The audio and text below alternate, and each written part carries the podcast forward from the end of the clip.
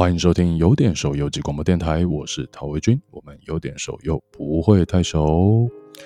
今天的节目呢，再次的游击来到了台北市的大安森林公园。我们遇到了我们的受访者李姐。呃，李姐也真的是人如其名，她很理解她正在做的事情。她正在做什么事情呢？她正在做的是首领创业。这个故事说来也是蛮奇妙的。李姐原本是一个半退半休的瑜伽老师，却因为自己脚的拇指外翻的竖脊，开启了她熟龄创业的路。在六十六岁申请了专利，成立了公司，现在即将面对产品上市的问题。一开始我觉得听的时候觉得哇，这个故事应该是很难得啊，熟龄创业，诶，应该是很稀奇。后来我发现，我们所谓前银发世代，或是所谓橘色团块世代。他们的就是现在五十五到六十五岁这个区间的人，其实他们创业是一个越来越常见的事情，尤其在迈向超高龄社会的台湾这一代的人，他们可能跟上一代比起来，也就是我们的阿公阿嬷、爷爷奶奶那一辈比起来，他们更有自由的想法，也对社会的局势是更理解。那跟我们这辈比起来，他们的经济能力可能是更稳定的。那尤其是战后婴儿潮，他们可能。在年轻的时候，只要有认真的怕表，没有乱挥霍，通常现在都还算过着呃可以维生的不错的生活。所以对他们来说呢，其实创业是一个相较于可能许多年轻人来说，甚至是更容易的事情。但这也是我们为什么在提倡说青银共创的原因，因为青壮年像是我们，我们可能有创意，我们可能也有属于我们的人脉跟属于我们的。资源，我们也有一些我们的视野，跟我们可以更轻易的去接触到世界上更多不同的讯息。而这个战后婴儿潮这个时代，他们有的可能是资源，或是他们的经验，或是人脉，但是他们的体力可能没有我们那么好了。所以，如果我们双方是可以合作起来，一起做这种创业，或是一起做一些事情，其实我觉得是。或许是台湾这个接下来面对少子高龄化这个国安危机的一种解决的方法。那我发现很多听众朋友可能对于迈向超高龄社会这个议题不是那么清楚，所以在节目开始之前，我做一个呃简短的介绍。根据联合国世界卫生组织的定义，六十五岁以上人口占总人口比例达到七 percent，称作高龄化社会；达到十四 percent 是高龄社会。达到二十 percent 是超高龄社会。台湾呢，已经在一九九三年成为高龄化社会，二零一八年步入高龄社会，二零二六年，也就是六年之后，就会跻身超高龄社会。这是什么意思呢？二十 percent 就是五分之一了，也就是说，六年后我们走在路上，你遇到五个人里面有一个就是六十五岁以上的熟龄朋友。那这个数字只会越来越大，因为少子化嘛。所以我自己觉得跟李姐这个聊天聊完以后，我觉得其实又很有冲劲。比如我所谓冲劲，是因为看到哇，原来我们所谓的长辈也有这种跟李姐一样，其实充满了这个干劲，然后也很有创意，还想要再去开创一些什么的人。然后同时他也很懂得怎么过他的这个熟练的生活，他并没有说哦，因为我要创业了就。放弃我原本的嗜好，放弃我喜欢的人际的交流，我想这可能也是我们轻盈之所以可以合作另一个原因，因为他们更有余裕去选择工作跟生活的平衡。那可能很多青壮年的朋友在年轻要拼这个工作的时候，常常都必须要舍弃一些生活的层面。我想这应该是可以交流的部分。好的，前言说的有点啰嗦，那我快速的介绍一下我们这个受访者理解的背景。他原本是一个半退半休的瑜伽老师，在淡水。那在六十六岁的时候创业，然后在过去几年呢，他除了大量的在瑜伽课或是身体开发课上教学之外，他也参加了两天院乐林的表演课程，所以认识了一群热爱表演艺术的熟龄朋友。同时，他也在计划未来要针对这些熟龄的朋友。热爱译文或是对于身体开发有兴趣的熟龄朋友，去开设针对上年纪的人的身体或者瑜伽的课程，就让我们来听听李姐的故事，慢慢理解理解。十几年前决定就是让自己半退休状态，所以去找淡水，因为它没有商业气息，节奏很慢。然后我就觉得我有个小小工作室，只要有一些朋友们来上瑜伽，呃，不以经济效益导向，然后很快乐的能够交到一些朋友，可以分享健康。我自己的脚有问题，就是一般来讲，外拇指外翻，我不知道你听过没有？OK，好，因为自己是一个瑜伽老师，然后一直在探索身体的结构这个东西，一直想要了解自己身体的状态。那也花了很多钱买了很多的辅助器，呃，用了十几年的过程里面，每一次买回来的总觉得它好像少了一点什么，然后甚至有的辅助器还造成我的伤害，戴在脚上，然后晚上睡觉起来的时候啊，穿拖鞋把自己绊倒了。在三年前，我跟我姐姐在坐在咖啡厅聊天，然后她说：“我们坐在这里已经很久了，要不要起来走一走？”我说：“我不想起来走。”她说：“为什么？”我说：“我我的脚不舒服。”没有，我看你外表很 OK 啊，有受伤你为什么不去看医生？我说有啊，这个这个医生看啊，但是他好像不是一个彻底能解决的问题啊，包含开刀啊什么，因为开刀需要休息半年，因为那个是需要把骨头整个做调整，所以整个脚掌是基本上半年是没是没有办法像正常人一样在地上走路。所以你想，我这个年纪五六十岁，半年不能好好走路的话。基本上肌肉萎缩的很快，它不是，它现在已经不是退化，它甚至于是一个萎缩的状态。所以考量评估的那个后面付出去的代价太大，所以我宁愿选择不开刀。而且医生甚至于给的建议是，他就讲，然后这个问题我必须跟你讲，你还要写一个同意书。我说什么样的？开完了刀，我不保证他不复发。这个是最后我更明确的决定，说我不开刀。开刀的话，就想办法自己让自己放轻松喽，也只能这样子。所以找了很多方法，可能让自己放轻松。那后来就是属就处在一个。好吧，就这样子吧。不舒服的时候就少走路。但是我我我知道很多人是这个样。那我自己是一个瑜伽老师，我自己还会鼓励我自己用一个适当的方法来解决我自己可能比较正确的方向对我自己的身体的态度。可是大部分上年纪的人，我是知道到后来他们选择是不走路不出门，因为不方便，尤其是跟朋友在一起。你跟团体出去，比方说，我跟我的朋友分享的时候有这个问题，他不参加旅行的问题。他说原因是因为大家我我不舒服，我走得比较慢，我怕跟不上团体，影响别人。所以这个问题其实是很多人有。那我我我姐当时我们在聊天的时候，我就把这些问题跟她分享完了。她就她讲了一句话，她说：“那你如果觉得有问题，你要不要你要不要想个办法？别人的那个不足的地方，你要不要想办法 解决你自己的问题？”我我就跟我姐姐讲，我说：“哎，你不要开玩笑，这是另外一件事情。做一个东西跟我分享我的健康是两件事情。”然后她就讲，她说：“反正想嘛，想也无所谓，不影响，不是吗？”哎，结果后来因为她这一句话。那我就在家里面，反正闲着的时候就会想想也无所谓，就开始拆拖鞋，把拖鞋买回来剪啊、拆啊，然后想办法去去想象我要的东西。然后没有想到让我自己这样子用拼装的方式，花半年的时间，我觉得哎，好像是可以具体的知道我自己要做什么。可是那个东西是好像一步一步的陷进去，后来更明确的时候，我又发觉说，哎，这个东西是。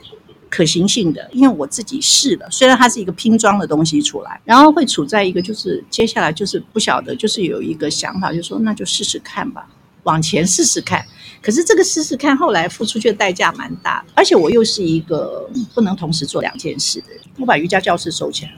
然后就一头栽进去。那栽进去，我也本来也以为还蛮容易的。我认为容易就是说我可能有一笔预算，然后在那个预算里面，我把这件事情有一个成果出来。结果等我真正下了这个决心，我发觉后面更难，因为我必须跟工厂，因为他要开模具，然后还有人体工学的事情。因为我自己在家里面拼装的时候，它是一个结构，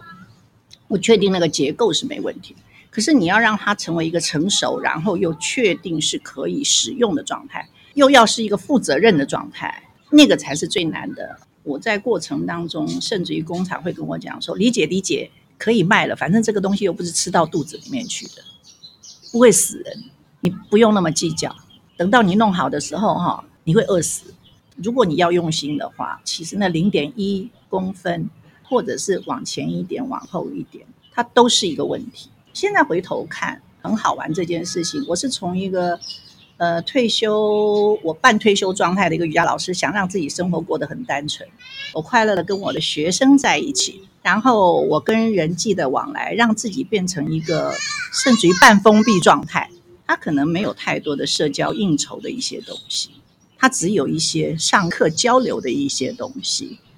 那我本来认为我的人生这样就好了，所以包含了可能有一些三 C 产品，我就觉得说。好了，我电话只要能开能关，我能够跟我的学生联络的很好，大家很开心，这样就好了。可是因为因为要去做这件事情的时候，我发觉我必须又重新面对一个，我要跟厂家、跟工程师联络，然后包含我本来就是一个很不会画图的人，我要，我就逼我自己必须要学会用什么，用 iPad 这种东西，iPad 上面还要在照片上画画这个东西。那这个过程是对我来讲，要启动这个过程，其实还蛮痛苦的。因为我们这个年纪的妈妈，就我所知道，其实呃，对三 C 产品，其实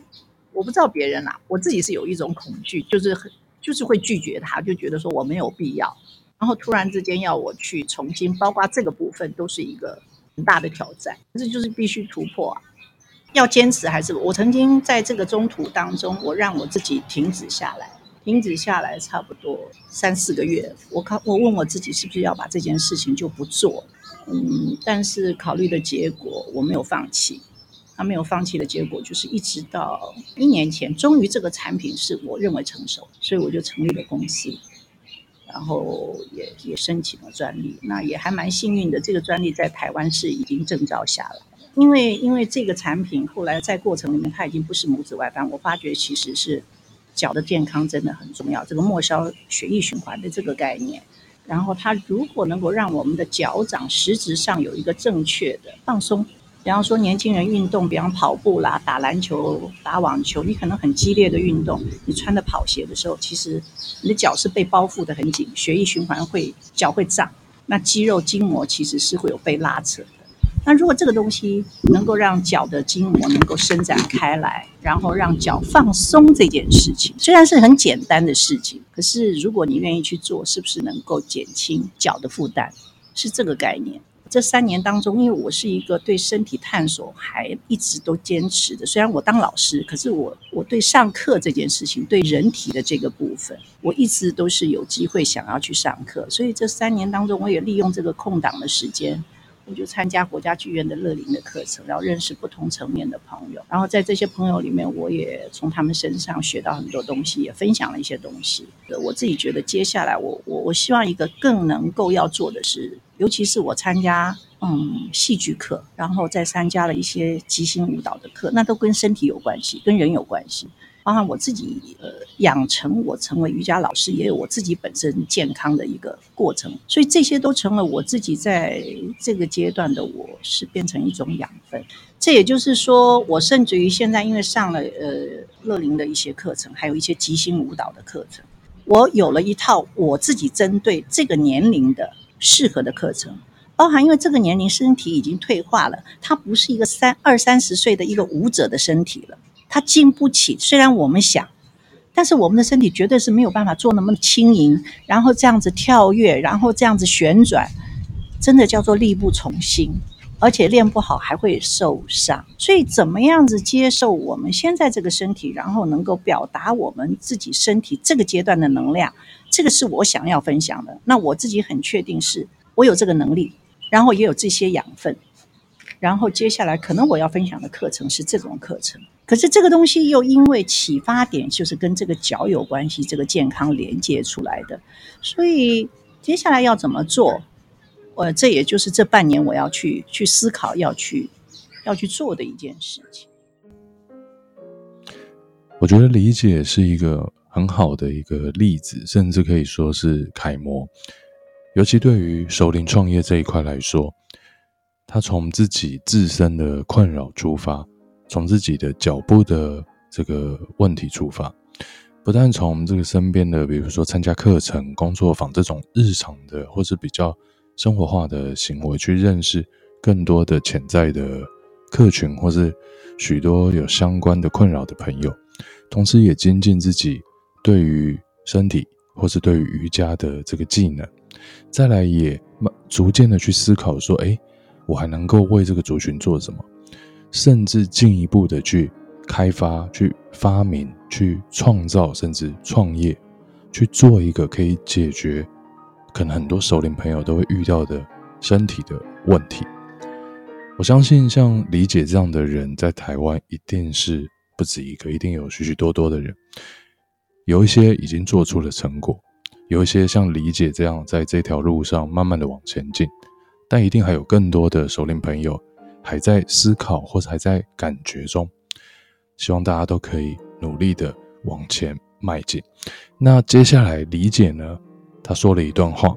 也让我们啊，也是我们电台第一次有这个受访者提到说来上电台的一个动机。那也让我们想要邀请理解成为我们未来电台固定的常态的带状节目主持人。他到底说了什么话，让我们有这种想法呢？让我们继续听下去。在呃跟我们同年龄的朋友们在一起的时候，就讲到说三 C 用品，就我们这个年纪的会遇到一些很有趣的状况，因为包含我们在公司上课，我们曾经在公司上一个就是微电影的课，然后就是我们这些妈妈们，呃阿嬷们，就是要要跟老师在一个很短的时间里面，可能自己有一些创想。就那一次的主题，我们的创想，我们做了一个，因为我们只能做我们现在这个年龄可能比较抓得到的主题。然后我就突然间冒了一句说：“忘记了，那是我自己的生活经验。”这个忘记了是很有意思。后来同学很有共鸣，因为我们的忘记了就是包含了孩子告诉我们说：“这个手机这个样子啊，那加朋友是这个样子啊。”然后呃，不需要的你就可以按没有关系，它它不会爆炸，这个手机不会爆炸，你就按。按错了，没有人骂你，好吗？搞不清楚没关系，然后你不要害怕，或者是说他已经讲了，赖是赖，FB 是 FB，好。可是我们都有一个共通点，包含照片，拍完照以后，它很可能可以归类有相簿。